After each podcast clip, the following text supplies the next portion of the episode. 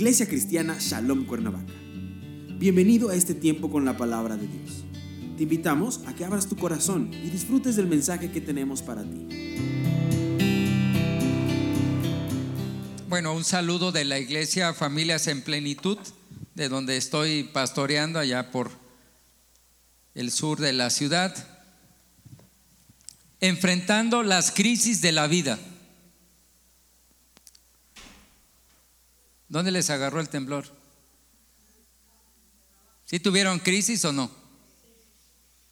Yo estaba en la oficina y el secretario que tengo me dijo, está temblando. Yo estaba enfocado haciendo un estudio, entonces ni siquiera me percibí de eso, pero cuando los libros empezaron a caer dije, está pasando algo. Y entré a la casa, mi oficina está en la casa, me acerqué a la casa y le dije a mi esposa, salte corriendo y no salía. Y dije, me quedé viudo. Y salí corriendo al, patio y le grité a mi hija que está en el segundo piso. Elizabeth, salte corriendo y no pudo bajar las escaleras, se estaban moviendo. Fuerte. ¿Cuántos sí lo sintieron así? Fuerte. ¿Qué sintieron? ¿Quién sintió miedo aparte de mí? Yo para que sienta que estoy entre humanos. El miedo es algo natural. Vamos a la Biblia, Marcos 4, del verso 35 al 41. Dice la palabra, aquel mismo día, al atardecer, les dijo, pasemos al otro lado. Y despidiendo a la multitud, se lo llevaron consigo en la barca tal como estaba y había otras barcas con él. Y en esto se levantó una violenta tempestad de viento y las olas interrumpían en la barca de tal manera que ya se estaba llenando. Y él estaba en la popa durmiendo sobre el cabezal y entonces le despertaron y le dicen, Maestro, ¿no te importa que estamos pereciendo? Y él se levantó, increpó al viento y dijo al mar, Calla, enmudece. Entonces amainó el viento y sobrevino una gran calma. Y les dijo, ¿por qué eh, sois tan miedosos? ¿Cómo es que no tenéis fe? Y ellos se aterraron mucho y se decían unos a otros, pues ¿quién es este que hasta el viento y el mar le obedecen? Padre, gracias por estar aquí con nosotros. Bendito seas. Gracias porque tú una tempestad la transformas en calma y quietud. A ti la gloria, la honra y la adoración por todos los siglos. Amén. ¿Cómo reaccionas a las, a las tormentas de la vida? Algunos reaccionan con desánimo y se preguntan si Dios los ama. ¿Por qué permite lo que me está sucediendo? Hay gente que reacciona de esa forma. Otros reaccionan con coraje porque piensan que es injusto lo que les está sucediendo, pues se comparan con otros cuya conducta es pecaminosa. Señor, mira, yo trato de portarme bien y mira el Señor que está aquí bien malandrín y bien saludable y nada le pasa. ¿Por qué? Pero otros reaccionan con fe y confianza poniendo y depositando su seguridad y protección en las manos de Dios. ¿De cuál es usted? Las crisis nos van a venir a todos. Jesús dijo, en el mundo tendréis aflicción. A ver, diga conmigo, tarde o temprano tendré aflicción, aunque soy cristiano. Mucha, hay un mito de que al cristiano no le va a pasar que ya, ya, ya oyeron ese mito, yo he oído predicar a muchos pastores sobre eso. Es un mito. En el mundo tendréis aflicción. El salmista en el Salmo 18:6 dijo, en mi angustia invoqué a Jehová. ¿Cómo estaba? Angustiado, lo reconocía, no lo negaba. En mi angustia invoqué a Jehová y clamé a mi Dios. Fíjense lo que él dice, no dije clamé a algún Dios, clamé a quién? A mi Dios. Él sabía a quién acudir en tiempos de angustia y necesidad. Y mire lo que dice el salmista, Él oyó mi voz desde su templo. O sea, Dios sí escucha. Y mi clamor llegó delante de Él a sus oídos. O sea, Dios es un Dios que escucha y está atento. Por eso es sorprendente que los discípulos le digan a Jesús, ¿no te das cuenta que perecemos? Como que es un reclamo, ¿no? Él iba quietamente y reposadamente acostado en la popa del barco. ¿Qué consejos tenemos en la Biblia que nos pueden ayudar cuando se presente una crisis? Y una hay que entender qué son las crisis. En Marcos 4:37 dice, pero se levantó una gran tempestad de viento y echaba las olas en la barca de tal manera que se anegaba. Miren, las crisis son, primero, inevitables. Tarde o temprano le van a llegar. La segunda es, se presentan de improviso. O sea, hay algunas crisis que no te avisan. El temblor que hubo aquí en Azochiapan, ¿le avisaron a usted? ¿Sonó la alarma? Ni siquiera los gallos y todo lo que tengo ahí en el jardín de la casa, ni el perro ladró. Ya lo quiero cambiar, no sirve. Se dice que cuando hay una situación de este tipo, los animales se inquietan, los míos nada. Algo los anestesió. La vida es una travesía, no siempre con un mar en calma.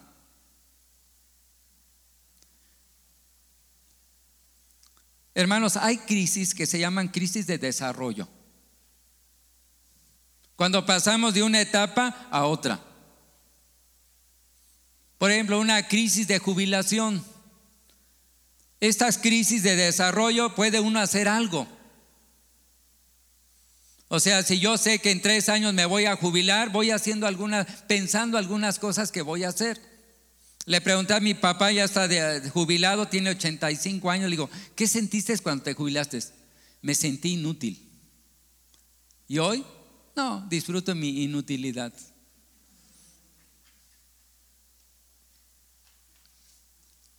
¿Cuántos ya se jubilaron, hermanos? Quiero tomarme un café con usted y me enseña porque me quiero jubilar. Hay crisis cuando uno se casa y es predecible, ¿no? Te vas a casar y notas que hay algunos rasgos, focos rojos en tu pareja, pero como estás en la etapa de idealización, piensas que te vas a casar con la, chica perfecta, te casas. ¿Cuántos nos casamos así? Pensamos que nos sacamos el gordo. No, no, esta chica está soñada. Pensamos que nos casamos con la princesa y despertamos con Fiona. Se vuelve verde en la noche. ¿Y cuántos de ustedes se casaron pensando, mujeres que se casaron con el príncipe perfecto? ¿Sí o no? Y le acertaron. y despiertan con el trek, hasta feo está. O sea, hay crisis predecibles que uno tiene que hacer algo, empieza a aumentar de peso y uno dice, puedo hacer algo. O sea, uno no engorda de una noche a la otra, ¿o sí? Uno va aumentando de peso cada día. En esa se puede hacer algo. Una crisis es un momento que se pone en riesgo a veces la vida. O sea, estos pescadores de la historia eran pescadores de profesión, sabía, se habían enfrentado a algunas otras crisis, pero esta la sobrepasó. Yo no sé quién fue a despertar a Jesús. Pedro, Juan, tú, ¿quién? Si lo tocaron y lo movieron, Señor, ¿no te das cuenta que perecemos? O sea, ¿quién fue el confiado para despertarlo? La pregunta es, ¿Dios estaba consciente de lo que estaba pasando o no? ¿Dios está consciente de lo que te está sucediendo? Sí, y parece que no actúa, ¿sí o no? O que no actúa con la velocidad que tú quieres que actúe. ¿Sí te ha pasado que cuando estás en crisis, el tiempo como que se va lento? Y tú ya quieres que, ay Señor, ya, ya, Padre, acelera el tiempo. Y es el mismo tiempo, nada más tu sensación es distinta. Pero hay crisis circunstanciales para las cuales no estamos prevenidos. Nada más les voy a dar una crisis que me pasó hace 15 días. A mi hija le regaló su esposo un carro del año, bonito, color rojo como a mí me gusta. Y mi auto se lo llevó el secretario y no llegaba. Yo tenía una reunión con el pastor Ismael y con Luis y les dije, le dije a mi hija, préstame tu auto. Quiero saber cómo se siente, sí. Papá, ahí, llévate el viejo. No, yo quiero el nuevo. Y ahí voy con el nuevo. ¿Por qué tenía inquietud mi hija? Porque ya le choqué el anterior. Y ahí voy, a gusto, contento, todo bonito y salgo al, portón del fraccionamiento, se había ido la luz y el portón estaba abierto y en ese momento regresó la luz y el portón le pega al auto nuevo. ¿Sabe cómo se siente que le peguen al auto nuevo y que no sea suyo? todo abollado, nuevecito, de tres días y me regreso. Hija, el portón chocó tu auto.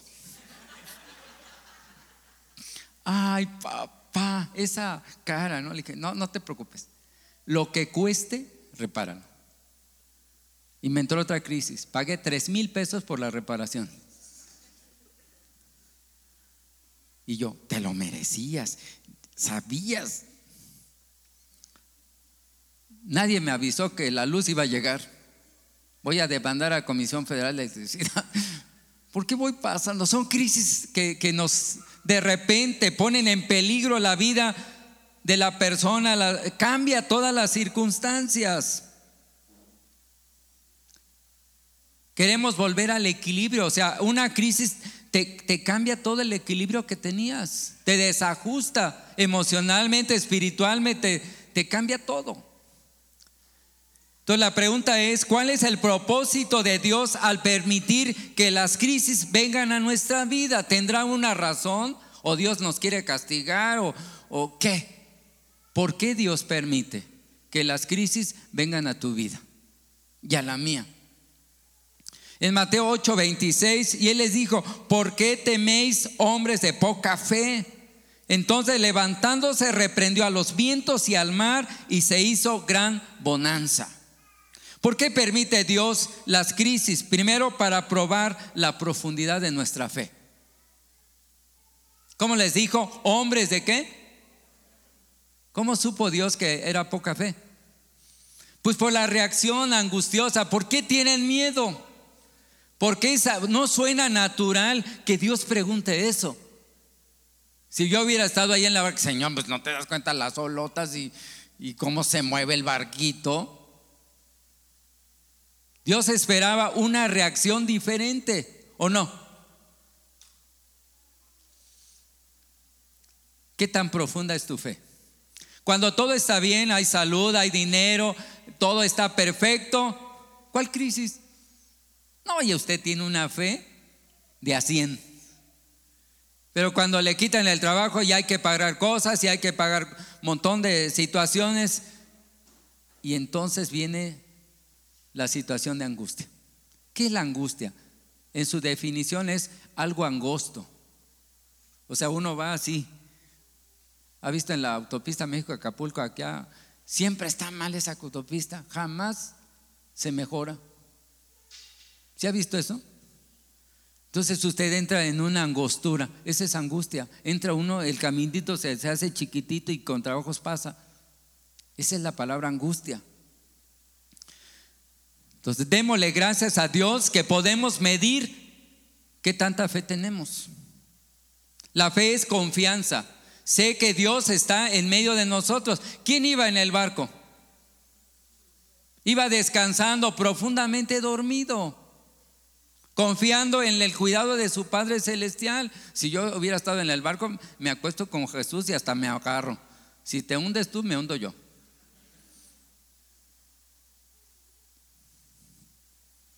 Segunda propósito, son oportunidades para ver el poder de Dios. Si no hay crisis, ¿para qué necesita hacer Dios un milagro? En las crisis Dios manifiesta su poder, su majestad y su gloria. Ahí en Marcos 4:39, levantándose reprendió al viento y dijo al mar, calla, enmudece. Y cesó el viento y se hizo gran que. Los hombres descubrieron que ahí en el barco iba uno mayor que las naturaleza, que Dios tiene autoridad sobre el viento y sobre el mal. ¿Quién es este? En las circunstancias difíciles usted va a descubrir quién es su Dios y qué tan grande es. Amén. Qué bueno que vienen las crisis. Al principio no nos agradan. Es más, Jesús tuvo una crisis. ¿Cuándo? Antes de la muerte de él va al Getsemaní y le dice al Señor, a su padre, Padre, si es posible, pásame esta crisis o esta copa pero que no se haga qué, mi voluntad, sino la tuya. Yo no sé en qué crisis está. Si apenas va empezando la crisis, va a mitad de la crisis o va saliendo de la crisis. ¿Quién quiere entrar en crisis? Oro por usted. Le va a ser útil, hermano. No nos gustan, pero son necesarias. Yo he visto el poder divino en mi vida. Crisis física. Estaba en un sabadito ahí bien descansado, viendo una película con palomitas, nieve, de todo. De repente suena el teléfono y él es un amigo, Carlos, es un cirujano. Me dijo, Max, te tengo que operar. ¿Cómo que me tienes que operar? Sí. E, él no era mi médico en ese momento, era su esposa. Dijo, es que mi esposa me enseñó tus estudios y tienes un tumor en la tiroides. Yo ni sentía nada. Salió en la radiografía. Dije, ¿por qué no me hablaste dos horas después de la película? Se me fue el hambre, apagué la... Ya ni vi nada, tiré las palomas a la basura. ¿Cómo reacciona ante una crisis? ¿No le da miedo? Inquietud y empieza a pensar y me van a rajar. Llegué a Guadalajara, ya me recibió el cirujano, me dijo, todo, mira, todo va a estar bien. Mira, los médicos saben que tenemos angustia, ¿sí o no? Tranquis, en una hora y media te tengo listo. Me tranquilizó, dijo, una hora y media, pues, está bien. En dos días te vas a tu casa. Entré a las 10 a las 12.15 a la cirugía, desperté a las 10 y 30 de la noche. Y yo dije, ¿dónde estoy? Y la enfermera le dije, ¿qué me pasó? Ahorita le dicen, ya vino el anestesiólogo, dijo, Max, por poco te nos vas. Dije, no, por poco me empujan. Yo estaba bien. Crisis. Ahí. ¿Y sabe qué pasó? Le hablaron a mi esposa, una persona no cristiana, le dijo, señora Irma, ¿cómo está Max? Bien, pasó un momento de se andaba muriendo. Exactamente por eso le estoy hablando, porque a tal hora sentí una angustia y le dije a Dios, yo no sé orar, pero le dije, cuídalo, líbralo de algo que le esté pasando. Un incrédulo, una persona que no ha querido ser cristiana, oró por mí. Y Dios lo escuchó. Por eso amo a todos los incrédulos. Me salvó la vida. ¿Cómo ve? Otra, otro propósito que Dios le da a las crisis es para volvernos a depender de Dios. Somos muy dados a la autosuficiencia. Nos creemos mucho. ¿Sí o no? Nos queremos poderosos, que tenemos recursos. Mire, cuando estaba el temblor en su intensidad y yo estaba en el pastito de la casa, se movía el piso. Qué horrible se siente, porque si temblara acá arriba y abajo todo quieto, yo me agarro de algo, ¿sí o no? Pero estando temblando el piso, ¿de dónde te agarras? Sí le pasó eso que yo dije, pues, ¿de dónde me agarro? Me tiro, ¿de dónde me va a mover?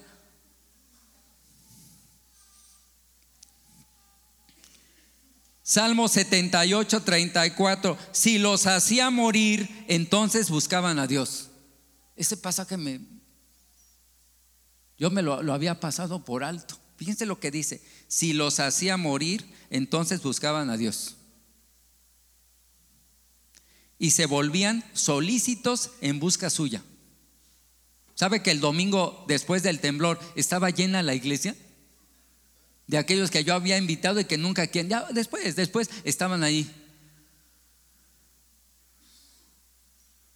Ahora quiero un temblor todos los sábados a las 10 de la noche para que el domingo esté lleno. A veces Dios nos tiene que llamar la atención. Si los hacía morir, ah, ¿suena fuerte?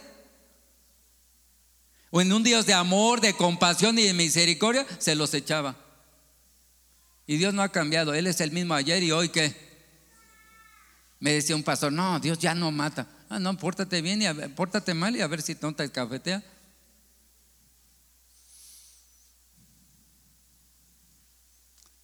Si los hacía morir, entonces buscaban a Dios.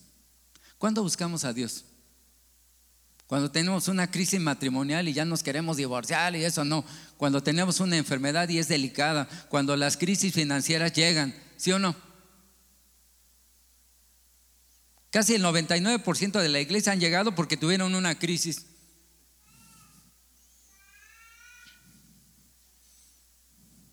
A veces Dios permite las crisis por disciplina. Dios al que ama, disciplina y azota a todo aquel que toma como hijo. Si usted se considera hijo de Dios, Dios tiene poder para disciplinarte. ¿Cuántos son hijos de Dios? ¿Se consideran hijos de Dios?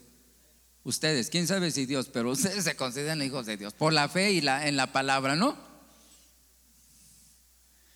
Pues así dice, Dios al que ama, ¿qué? O sea, parte de las crisis son algo amoroso de Dios. Dios te quiere llamar la atención. Quiere decirte, mira hijo, te quiero corregir. Vea lo que dice la palabra de Dios. Ageo capítulo 1. Buscáis mucho y halláis poco. Dios trajo una crisis financiera al pueblo de Israel en la época de Ageo. O sea, sembraban mucho, eran campesinos y cosechaban qué? Poquito. Y luego dice más el Señor, encerráis en casa y yo lo disiparé en un soplo. Tienen sus ahorritos y me los voy a acabar. ¿Cuántos tienen un tapetito? Un guardadito, hermano. Antes guardábamos en el colchón, ¿sí o no? Allá abajito del colchón, ahí tenemos nuestro guardadito. Las madres antiguas, ¿no? Dios puede soplar y ese colchoncito que tienes para emergencias, lo hace tapete. Es colchón y se va haciendo.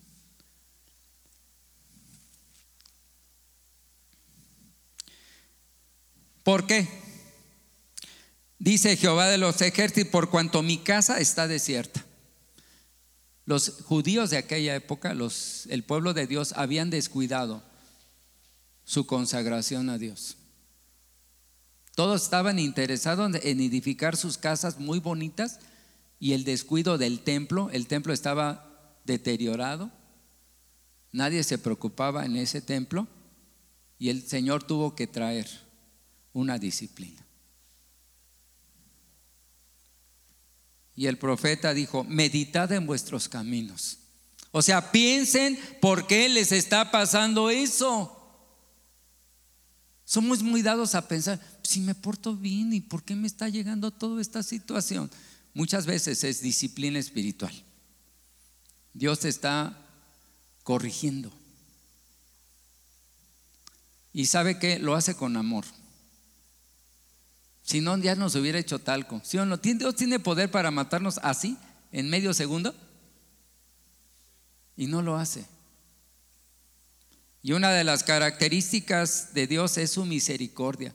Por su misericordia no hemos sido consumidos. En otras palabras, por su misericordia Dios no te ha matado a ti ni a mí cuando andamos pecando. Por pura misericordia. Gracias a Dios que Dios es misericordioso, ¿sí o no? Pero no abusemos de su misericordia.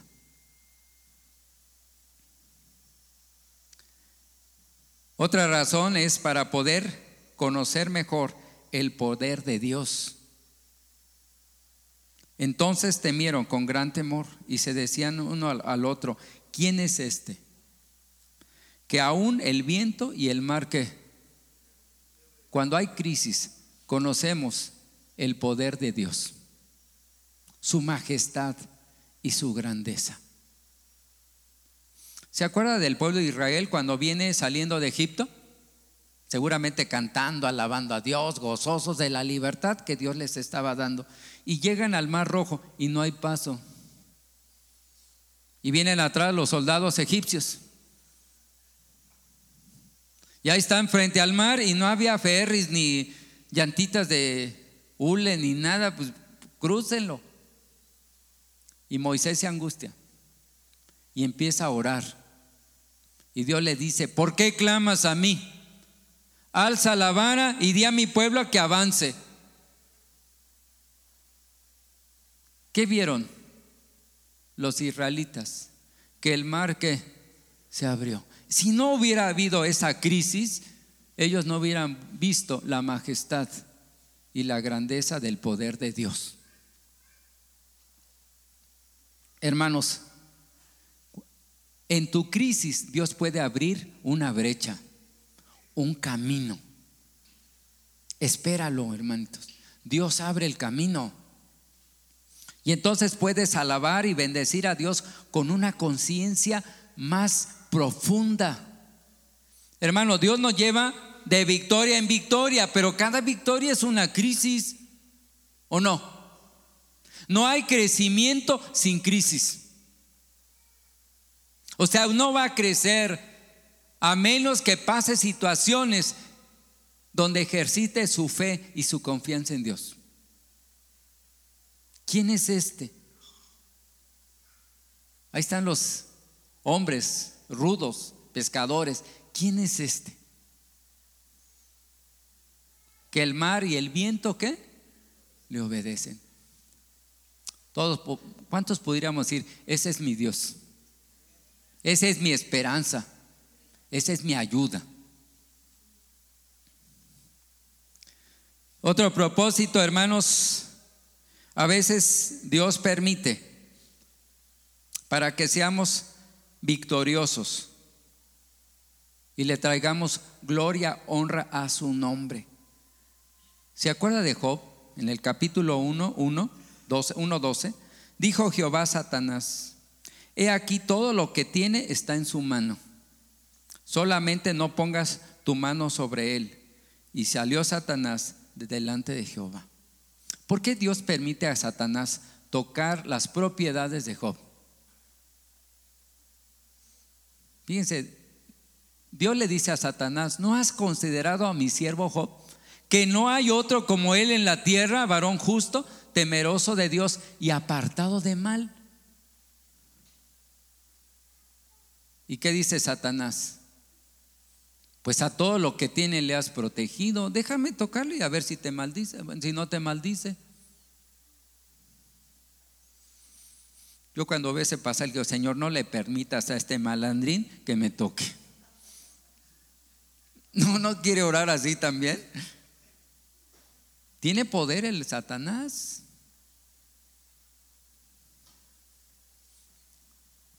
no has considerado a mi siervo Job.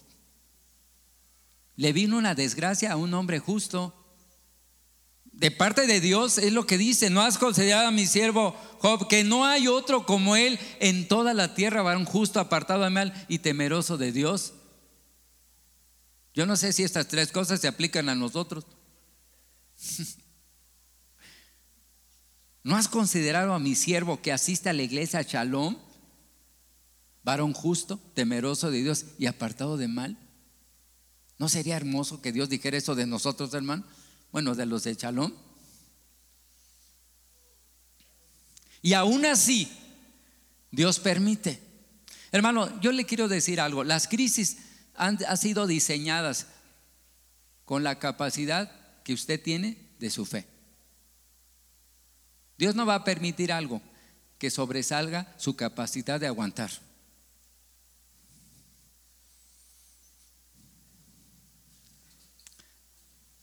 Dios permitió que Satanás usara la naturaleza así para destruir la casa de Job 1.19 y un gran viento vino del lado del desierto. ¿Quién trajo el viento? Dios no, el Satanás. Trajo un viento del desierto. Un viento tan fuerte que dice que pegó sobre, azotó las cuatro esquinas de la casa. ¿Por qué subrayo las cuatro esquinas? Pues lo que amarra, ¿no? Yo no soy ingeniero, aquí tienen un pastor, amarró la casa bien. Y aún así con el viento se cayó sobre todos los hijos de Job. ¿Y sabe cómo responde este varón? Jehová dio, Jehová quitó, sea el nombre del Señor bendito. ¿Reaccionaríamos así?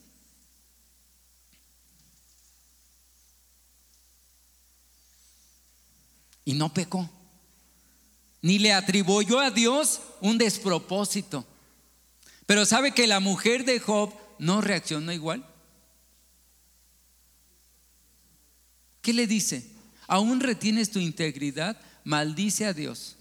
En otras versiones, bendícelo y muérete. ¿Alguien tiene, quiere tener una esposa como esta? Por eso cuando Dios restaura a Job, yo creo que la mujer que tuvo no era la misma. Primera de Max 2.1. Yo no creo que haya sido la misma. Porque además dijo que las mujeres hijas de Job eran las más hermosas sobre la faz. ¿Por qué no nací en esa edad, en esa época? Ahorita que está mi esposa, aprovecho. si no, vendría una crisis. Dios permitió esto. Y Job salió victorioso. Y nunca Dios le contestó a Job el por qué hizo lo que hizo. Chequen todo el libro. Nunca le contesta. Habrá ocasiones que viene una crisis, jamás vas a saber por qué Dios lo permitió. Y ahí usted debe ejercer la confianza en que Dios sabe lo que yo necesito experimentar. Que Dios me ama y aunque yo no lo entienda, está bajo el cuidado y protección de Dios. Señor, ¿por qué? ¿Por qué a mi hijo se, lo llevaron? ¿Por qué me dio cáncer? ¿Por qué pasó esto? Hay ocasiones en que Dios no le va a dar ninguna respuesta. Y usted tiene que aprender a confiar en su amor, en su misericordia y en su propósito.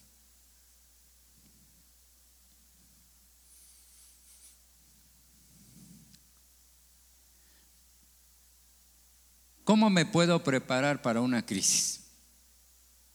Dice, hay crisis que sí se pueden preparar, las de desarrollo. Hay crisis que no. Venía de Veracruz a Jalapa hace muchos años. Rebasé un automóvil y me encontré con una piedra muy grande y me subí encima. Y perdí el control del volante. Y venía un autobús y me estrellé con él. ¿Sabe qué tiempo me dio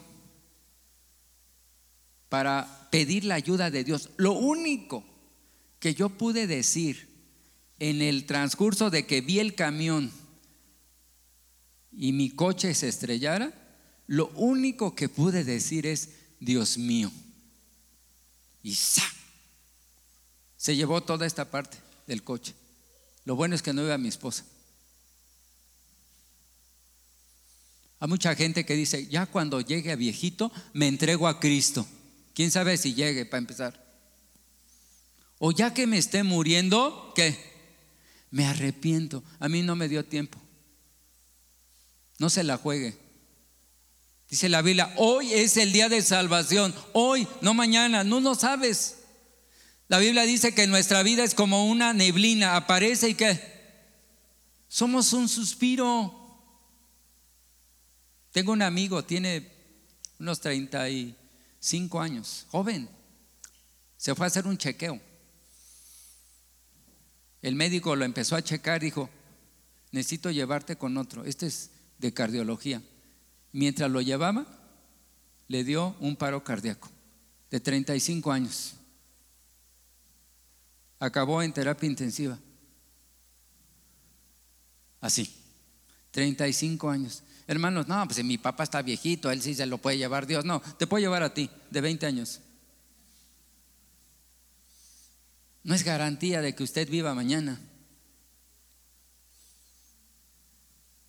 Amén.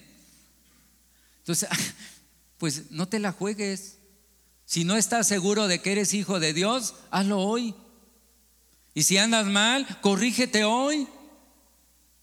No le sigas andando en el camino fuera de divino. Mucha gente me dice, no voy a tomar la cena porque ando mal. Pues hermanito, híncate y chíllale a Dios.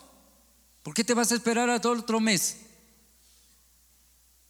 Lo bueno es que aquí en, Chalón no hay estos. Solo hay en familias en plenitud. Y suena como muy piadoso. No voy a tomar porque ando mal. No, no. Suena indulgente. Es como si tuviera usted, en un rato me va a dar un infarto y por eso no, no, espérate, haz algo. ¿Sí me explico? Las crisis, algunas son peligrosas. ¿Cómo puedo prepararme para enfrentar las crisis? Dice, y él estaba en la popa durmiendo sobre un cabezal y le despertaron. Dios ofrece paz. Quietud en medio de la angustia. La paz no es ausencia de broncas, hermano. Se le y si hicieron un concurso de pintura y el tema era quietud y paz. ¿Y sabe quién ganó? Un hombre que pintó un árbol que lo estaba azotando el viento, le estaba pegando rayos y había un nidito con un pajarito cantando. Entonces le dijeron, oye, ¿y esto qué? ¿Por qué es paz esto? Si está azotada por el viento y mira qué horrible está el arbolito azotado. Dice, es que la paz no es ausencia de problemas, es quietud en medio de los problemas. Amén. Mi paz os dejo, mi paz os doy. Esa es la promesa del Señor. No se turbe vuestro corazón, ni tenga que miedo. El miedo es parte natural de nosotros. Antes del pecado no había miedo. La primera persona que experimentó miedo fue Adán. ¿Se acuerda cuando pecó y se escondió en medio del huerto? ¿Dónde estás, Adán? Dice, estoy acá porque tuve miedo. La primera vez que expresa qué? Miedo. Los estudiosos del miedo dicen que los miedos son protectores. Nos ayudan. Por eso es peligroso los niños, porque a veces ellos no, tienen, no están condicionados para el miedo. ¿Ha visto los niños? Me acuerdo de un niño que vestía de Superman y andaba en la azotea y se aventó. Se fracturó. ¿Cómo se sentía? Superman. No se da cuenta. Yo tengo cuatro nietos. Tengo el más chiquito, Daniel. No te subas. Espérate aquí. Y angustiado. ¿Cómo amo a mis, hijos, a mis nietos cuando están dormidos? Atrás de ellos.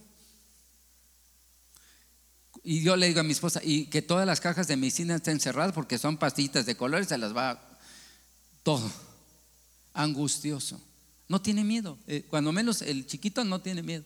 Se subió, se salió, lo puse afuera de la casa y fue corriendo. Tiene un año, cinco meses se subió a la camioneta del vecino hasta arriba. Yo estaba platicando de repente, el Dani, chiquitito, así, se agarró con las manitas, se subió así, se subió. Qué bueno que no se subió en el mío. Lo hubiera rayado. Ay. Primero, decida crecer. Quiere prepararse para una crisis. Decida crecer en la fe. Romanos 10, 17. Así que la fe es por el oír y el oír por la palabra de Dios. ¿Quiere crecer en fe? Estudie la palabra. Dice la Biblia, escudriñar las escrituras. Y la palabra escudriñar significa examinar el pasaje en detalle. ¿Usted estudia la Biblia en detalle o no? ¿Por qué esta palabra está aquí? ¿Qué significa en griego? ¿Por qué Dios dijo esto en este momento?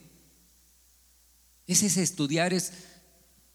¿Cuántos de ustedes comen pescado y lo dejan así como para museo?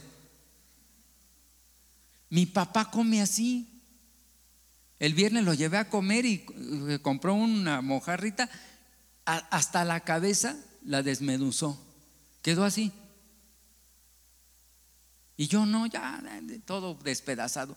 Pero él así, despacito. Quedó la columna vertebral del pescadito limpiecita. ¿Estudias tú la Biblia así, desmenuzada? Segundo, tenga una dieta nutritiva de la palabra de Dios. En 1 Corintios 3:2 dice, os di a beber leche y no vianda. Pablo le está escribiendo a la iglesia de Corinto. Ya había pasado tiempo. Y la iglesia de Corinto eran miembros que no se nutrían bien. Y le dice, os di a beber leche. Leche nan para niño y no carne. ¿Qué está diciendo Pablo? Ustedes no se han esforzado para tomar dieta profunda. ¿Cómo me doy cuenta? Pasen a dar un texto de memoria y todos, Dios es amor. ¿Cuál? Jesús lloró. No, son re fáciles de aprender. ¿Cuál es el pasaje que está estudiando ahorita? ¿Cuánto de, de la palabra está alimentándose usted? David decía, oh, cuánto amo yo tu ley. Todo el día en ella es que, o sea, analizaba, mentalizaba, a ver qué dice aquí, qué, cómo lo puedo aplicar a mi vida. Hermanito, usted no va a enfrentar las crisis con mayor fe si no está nutrido. Hoy cada vez la ciencia nos hace más inútiles. ¿Se acuerdan de los estas latas de atún cuando no tenía ese ganchito? ¿Qué hacíamos? A veces hasta con cuchillos. Yo me acuerdo, vimos al día de campo y se olvidó, ya estamos, hasta nos cortamos. ¿Sí se acuerdan? ¿Alguien se acortó con el atún? Yo, ahí estoy. Y Señor. ¿Y por qué no se me ocurrió a mí haber hecho ese invento? Sería millonario. Se me ocurre ya que lo, le hicieron.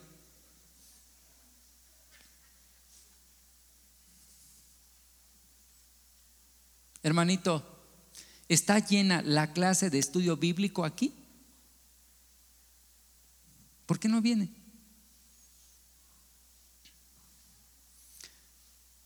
¿Se acuerda de la una parábola de la casa? Dice que un hombre edificó su casa sobre la arena y otro sobre la roca. Era el mismo piso, pero uno no le puso esfuerzo. Ahí escarbó un poco. Estaba yo ahí en Cuatetelgo y muchas de las casas, las partes profundas estaban superficiales. ¿Por qué se cayeron unas casas y las otras no. El cimiento. Y hermano, si usted le ha tocado construir su propia casa, el albañil cuando está hacia abajo, hacia abajo, gaste y gaste y gaste y no ve usted el fin. Oye, ya me gasté la mitad y, y no veo nada. ¿Cuántos han tenido esa experiencia de hacer su casa y como que allí en los primeros cimientos se va cuánto? Una persona que no fundamenta su vida espiritual en un estudio profundo de la palabra de Dios se va a caer en las crisis. Porque dice la Biblia, vinieron vientos, soplaron, vinieron ríos y azotaron contra la casa y se cayó. Y fue grande su ruina. El pecado es como una enfermedad. Si no estás bien nutrido y que tienes anticuerpos, te pega. ¿O no? Tardo o temprano. Entonces, nútrase bien. Tercero, dependa de la gracia de Dios. Hermano, usted por su, no es fuerza de voluntad, échale ganas, el humanismo. Hay momentos en que la crisis va a superar tu capacidad. Y vas a tener que depender de la gracia de Dios. ¿Qué es la gracia de Dios? La fuerza que Dios te da para aguantar lo que viene. Dios le dijo a Pablo, bástate mi gracia. Fíjense lo que Dios le dijo. Bástate mi gracia porque mi poder se perfecciona en la debilidad. Cuando usted eres débil, eres más fuerte. Y cuando eres más fuerte, eres más débil. Porque cuando eres débil, dependes de Dios.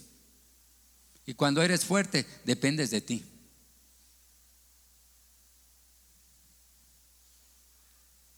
Dependa de la gracia divina. Finalmente, Clame a Dios por ayuda en medio de su angustia. Salmo 34, 4. Busqué a Jehová y él me oyó. Y me gusta lo final. ¿Y me libró de qué? Hermano, clamemos a Dios. Busqué a Jehová, búsquelo. Dice, y él me oyó. Ahí está la promesa de Dios divina. Yo no sé qué angustias, crisis estás experimentando ahorita. Si hay una crisis de salud, una crisis matrimonial, una crisis relacional, no sé cuál sea tu crisis. No te quedes callado. Abre tu boca. Busca a Dios. A Él le gusta que tú le clames y fortalezca su confianza en Dios. En el Salmo 127, 28 y 29 dice, entonces claman a Jehová en su angustia. ¿En qué momento clamamos? Dice, y lo libra de sus aflicciones. Esta es la promesa. Dios sabe que lo buscamos a veces cuando estamos en crisis. Él lo sabe. Por eso dice, claman a Jehová en su angustia y los libra de sus aflicciones, cambia la tempestad en sosiego y apacigua sus ondas. Yo no sé cómo está su barquita ahorita. Si hay vientos contrarios, si hay agua que ya entró y, usted se siente así como angustiado.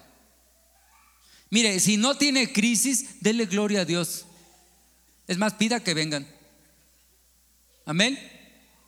Pues nadie dijo amén. Si no lloro al final, Señor, dales una crisis. No las queremos, les sacamos a las crisis, ¿sí o no? Nadie quiere crisis, en su sano juicio nadie, ni yo. Dios puede ayudarnos en nuestras crisis, porque nos ama. Dios no ha dejado de amarlo. Y siempre Él está pensando en hacerte bien. Dice, yo sé los pensamientos que tengo para ti. ¿Pensamientos de qué? Y no de mal. O sea, el propósito de Dios es bendecirte siempre, aún en las crisis. Hijo, de esta crisis vas a ser bendecido. Aguanta. Soporta. Job soportó y después tuvo la bendición doble. Dice que Dios le dio el doble de lo que perdió. Su vida familiar se restauró. O sea, Dios está dispuesto a restaurarte. Termino con esto. Salmo 89, 8 y 9. Oh Jehová, Dios de los ejércitos, ¿quién como tú? ¿Qué decía el salmista? ¿Quién que lo conocía? Las crisis nos permiten conocer el Dios en quien hemos confiado. Aún el salmista decía, aunque ande en valle de sombra y de muerte, ¿qué dice? No temeré mal, porque tú estarás conmigo. A todos nos aterra a veces la muerte, nos angustia. Pero ese pasaje a mí me ha dado tranquilidad. Aún ahí, en ese valle que voy a atravesar solito, probablemente solo. Mi abuela estaba muriendo, estaba yo ahí con ella y nos dijo, ya me voy. Y yo, órale. Estaba joven yo. ¿No ven los ángeles? Ya vienen por mí. Y luego me dice, a mí y a mi hermano, ¿no se quieren ir? Y yo, yo no, pero él sí. Yo siempre soy bromista, hermano. Y mi hermano, no, yo tampoco. Y se fue.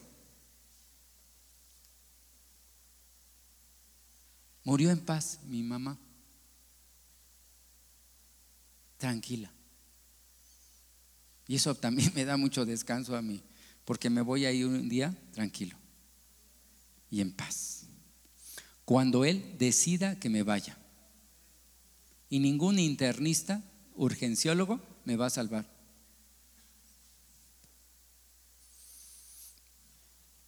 Ahí en la ciudad de Guadalajara, en un hospital, llegó un infartado, llegó el médico, el cardiólogo para darle masaje y le dio un infarto y se murió el cardiólogo. Si le da un infarto aquí, oraré por tu salvación. Para no irme yo, no te doy masaje.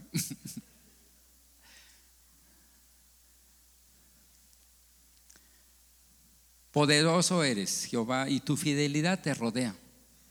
Tú tienes dominio sobre la braveza del mar. Cuando se levanta sus ondas, tú las sosiegas. Yo no sé qué, qué crisis estás pasando, pero yo te quiero invitar a que vengamos ante Dios y le digamos, Señor, acepto la invitación que tú dices, vengan a mí todos los que están trabajados y cargados, y yo los haré descansar. ¿Hay alguien que está en crisis? Algo le está pasando a usted y ¿Quiere pasar? ¿Quiere orar por ti? Dice el Señor, vengan a mí. Usted no viene aquí conmigo, viene con el Señor. Venga aquí si está en un momento de crisis, no sé cuál, pero el Señor está ofreciendo ayuda. Vengan a mí todos los que están trabajados, o sea, agotados, agobiados. Dice, y yo los haré, ¿qué? descansar. Es una invitación que Dios le está haciendo a usted. Yo he ido muchas veces, he tenido muchísimas crisis, muchísimas, de todo tipo. Yo quiero decirles que Dios me sacó de la crisis en el momento exacto, en el momento justo. Y después de que salió la crisis, yo le pude glorificar a Dios. Y le dije, Señor, bendito, bendito, bendito, este, perdona mi incredulidad, mis miedos, mis temores y, y seguramente que voy a ir creciendo. Pero aquí estoy. Haga esta oración conmigo. Dígale, Señor Jesús, te necesito y en obediencia a tu palabra que dice, vengan a mí todos los que están cansados y agobiados. Yo los haré descansar. Yo vengo aquí con mis cargas, mis preocupaciones, mis ansiedades, para ponerlas en tus manos. Ayúdame a creer que tú me amas y que estás conmigo en esta situación difícil. Quiero regresar con paz y quietud, aunque el problema todavía no se resuelva. Sé que la tengo la solución en ti. Señor, ten misericordia de mí. Ayúdame, por favor. Oramos para que esta palabra sea de bendición en tu vida. Encuéntranos en nuestras redes sociales como IC Shalom o visítanos en Calzada de los Reyes 55, Cuernavaca, Morelos. Teléfono 313-9261.